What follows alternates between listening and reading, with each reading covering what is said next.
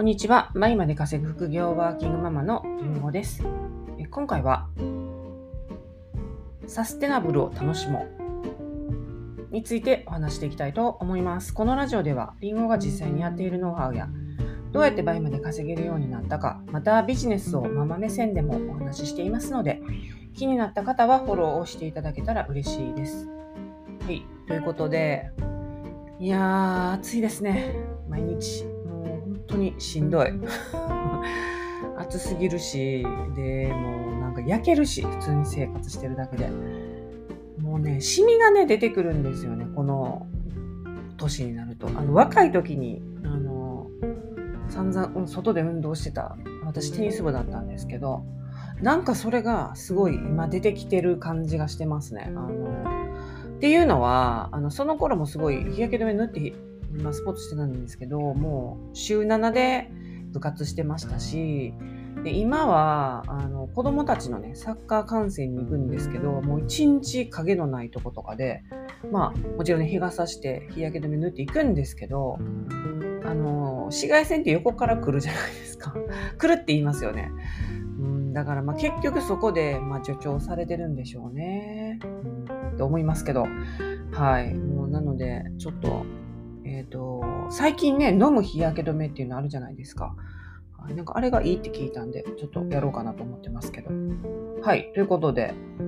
えー、ちょっとから体調に気をつけて、えー、仕事をしましょうということでね。はい。で、えー本日のお話なんですけど、えーサステナブルを楽しもうということなんですね。で、えーまあ、今ね、サステナファッションっていうのはもう結構どこのブランド、どこの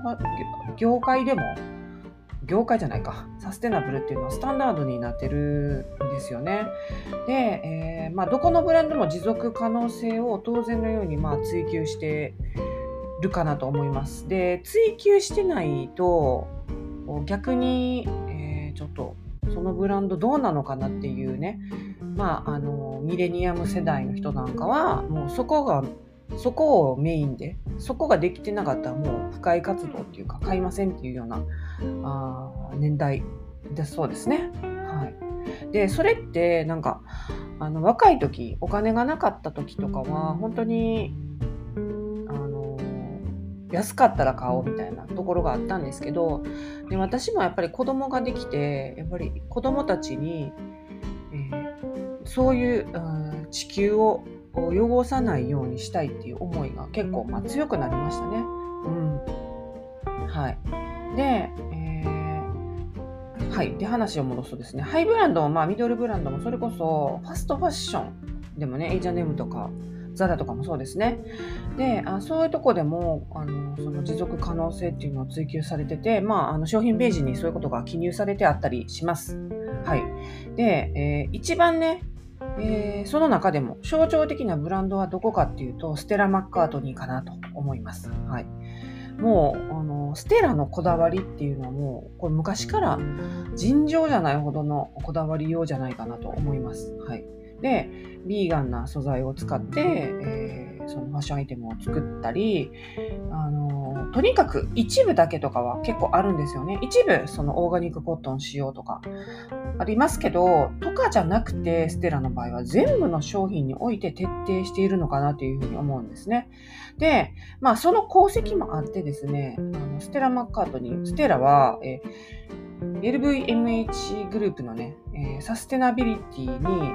えおけるスペシャルアドバイザーっていうのに就任してるんですよ。もうこれ2019年に就任してるんですけど、だから、あの、LVMH グループって言ったら、まあ、あのルイ・ヴィトン、モエヘネシのグループなんですよ。だから、いろんなブランドがありますよね。ルイ・ヴィ所属してるのはルイ・ヴィトンだったり、フェンディ、ディオール、えーあとは、ロロピアーナとか、すごくもうそうそうたるブランドがここに、えー所属してるんですけどもでそこのサステナビリティそこもやっぱりあのサステナビリティを追求しなきゃいけないということで、えーこのステラをねスペシャルアドバイザーに迎えてそこをまあ加速させようというような流れ。まあでもこれ2019年なんで結構あの以前ですよ。前ですよね、うん、そういう意味でもね本当にこのアルベール・アルノーっていうね、その LVMH グループの、まあ、会長なんですか？あの人は COO、CEO、ちょっともうトップですね。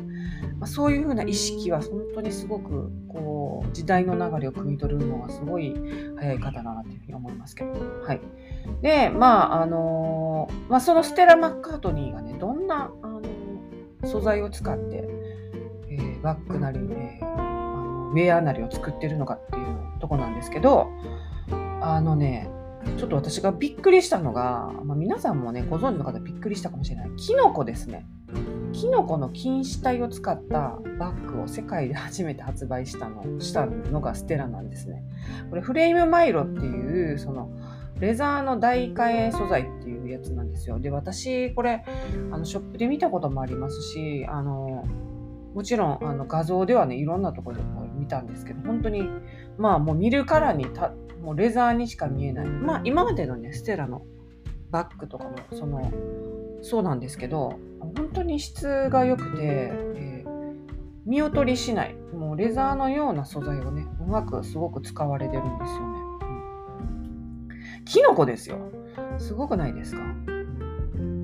あと、あの、ちょっとでも私が気になってるのは、あの、これちょっと私が無知なだけかもしれないんですけど、ステラのファラベラっていう、こうチェーン、の、バッグあるじゃないですか。で、まあ、チェーンって、あれ、不燃物になると思うんですよね。で、あれはやっぱり、あの、戻すんですかね。あのもう買いいらなくなったら。あのステラの店舗に持ってったら引き取ってくれるのかな。で、またリサイクルとかするのかしなって思うんですけど、まあ、あれも燃やせないと思うんですよね。燃やせんのかなってなんです。ちょっと、今喋ってて思いついたんで、まあ、代表的なね、あのシリーズじゃないですか。ステラ・マッカートのパラベラシリーズ。ちょっと、その割には無知で、ちょっと後で調べようかなと思うんですけど、はい。で、あとは、まあ今、あの、どこのブランドもコットンをね、オーガニックコットンを取り入れてたり、あのまあ、たださっきもこれ言いましたけど、全商品というわけじゃないですよね。なので、消費者はですね、私たちはですね、できるだけそういうのを選びたい。選択していくことができますよね。うん、で、コットンって、あの、コットンを作る過程でね、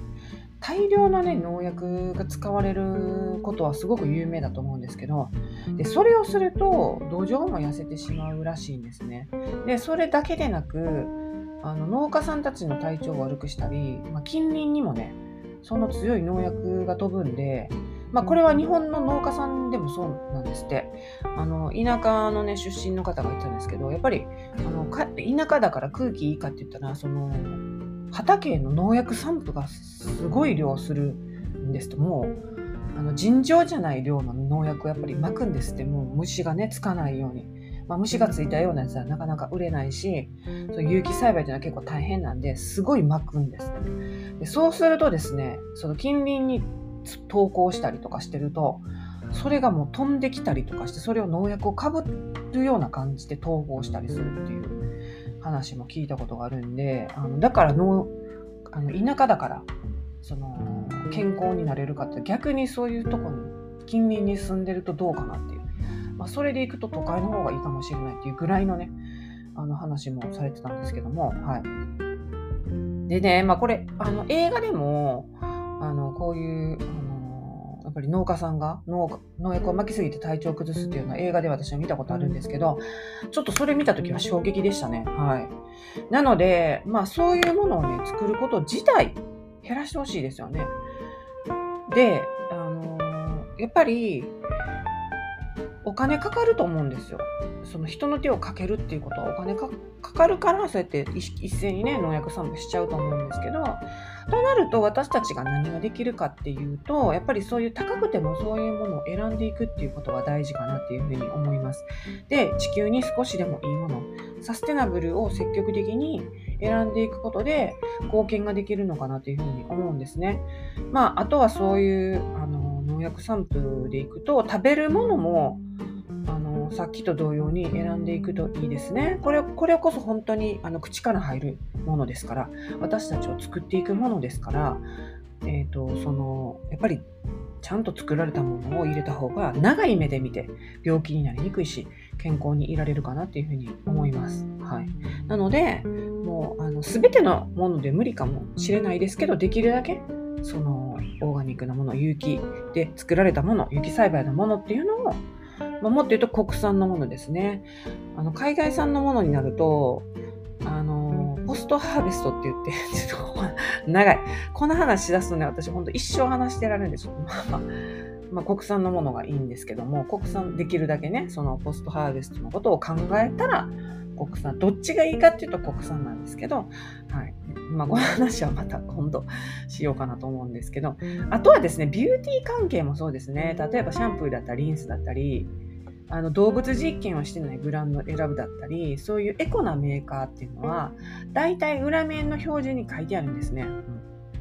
で、私は何を使ってるかというと、エコストアっていうニュージーランドのブランドをもうここずっとね、使ってて、で、あの、ここはですね、まあニュージーランドで、そういう農家さんが作ってるんですけど、リサイクルプラスチックでパッケージも作られてて、もちろん動物実験もないし、化学物質の使用もないと。はい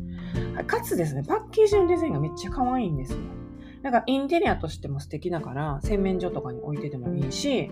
あの、シンプルで可愛くてね、あの、本当にデザインが好きですね。はい。で、これをね、あの、どこで買ってるかもう具体的に言うと、コスメキッチンで買ってます。はい。コスメキッチン行ったらね、本当にいろんなエコなもの、サステナブルなアイテムが売ってて、めちゃくちゃ楽しいんですね。もう、私このワクワクして、もう楽しくてしょうがないショップなんですけど、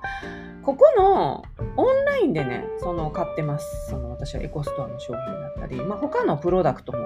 結構購入してるんですけど、あのー、やっぱりね、何も考えずに近所のドラッグストアで最安のものを買うってことは、正直人体にもよろしくないと思っています。はい。というのは、あの、やっぱりこういうのも経費吸収っていうのがあるんですね。はい経費吸収っての皮膚から吸収していくんですよ。だからコスメでもシャンプーでも皮膚からあの吸収していくんですね。いろんなあの場所によっては吸収率が変わってきます。脇の下はあのどのぐらいだったりとか皮膚のその手の甲は何パーセントだったりとか女性でいうとお股だお股は結構高かったりとかっていうのがあるんですね。でそれがね蓄積されていくんですね。で、まあ、健康だったりしたらある、いいものを食べてたらある程度こう、そういうのが入っても排出できるんですけど、あの、やっぱり体が弱ってると排出量がもうなくなってきてるんで、蓄積されていくんですね。そうするとですね、なんかしんどいとか、なんか疲れるとか、あとアレルギーが発症しやすかったりとか、っていうのが出てくるんですね。なので、自分の、あの、体にとってもいいですよね。うん。で、そういうのって自分のその体への悪影響だけでなく、家族の悪影響だけでなく、もちろん、